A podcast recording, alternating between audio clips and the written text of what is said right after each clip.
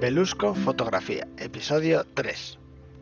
Hola a todos, soy Sergio Candela y soy un aficionado entusiasta de la fotografía. Y esto de los podcasts es un espacio personal que me permito para poder charlar con vosotros sobre fotografía. En este espacio hablaremos de cámaras, objetivos y accesorios, pero también de técnicas fotográficas o de las últimas novedades en tecnología del mercado.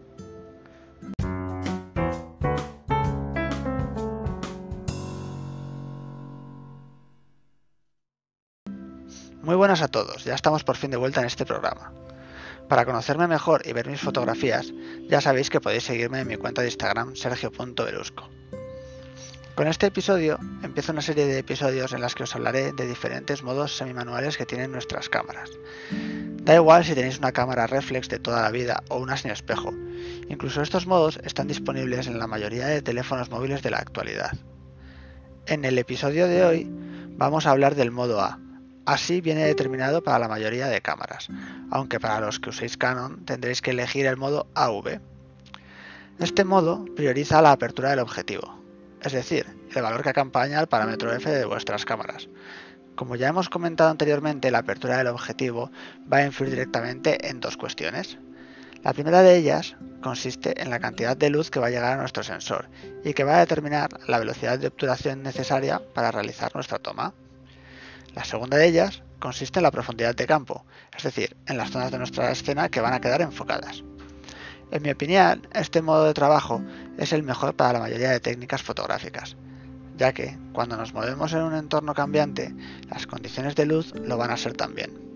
Si entendemos en profundidad cómo se comporta el modo A de nuestra cámara, podremos componer nuestras tomas a partir de él. Especialmente de día y en exteriores, este modo nos va a ser de gran ayuda, para ello vamos a entender cómo afecta la apertura a los dos parámetros que os he mencionado antes. Cuanto mayor sea la apertura del objetivo, es decir, menor sea el valor de f, más cantidad de luz llegará al sensor. Por ejemplo, a las 12 del mediodía, cuando hay un sol de justicia, habrá mucha luz en el ambiente y por tanto no necesitaríamos utilizar un valor muy pequeño de f. Para fotografía de calle o de paisaje con buenas condiciones de luz, utilizaremos valores de f sobre f8 o f11. En estos valores se obtiene la mayor nitidez en la mayoría de objetivos y por tanto el nivel de detalle de nuestra fotografía será óptimo. Imaginaos que estáis visitando una ciudad. Durante la visita podréis encontraros edificios a los que les dé el sol directamente, callejones estrechos con menos luz o parques llenos de luces y sombras provocadas por los árboles. Si intentáis fotografiarlo todo en modo totalmente manual, necesitaréis más tiempo para medir los parámetros y muy probablemente no dispongáis de ese tiempo. Sin embargo, para este tipo de toma, si seleccionáis el modo A de apertura y lo dejáis fijo en F8 o en F4, la cámara por sí sola calculará la velocidad de obturación necesaria para la toma. Y dado que las condiciones de luz son buenas a estas horas, la velocidad de obturación será suficientemente rápida para que todo quede enfocado. Cuando las condiciones de luz empiezan a bajar de intensidad al atardecer, tenemos que ir utilizando valores de F cada vez más pequeños, hasta llegar al máximo que nos permita nuestra cámara.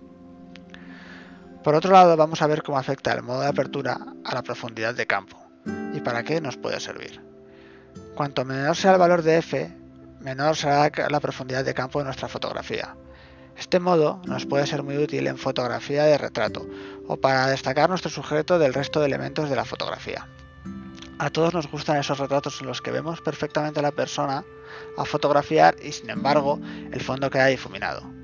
Esta situación se produce al utilizar valores de f muy bajos. En estos valores, la parte enfocada de nuestra fotografía es pequeña, de forma que si el sujeto está distanciado del fondo, nuestra cámara al enfocar al sujeto no podrá enfocar también el fondo de la fotografía. Os animo a que cogéis vuestras cámaras y salgáis a fotografiar utilizando este modo de trabajo.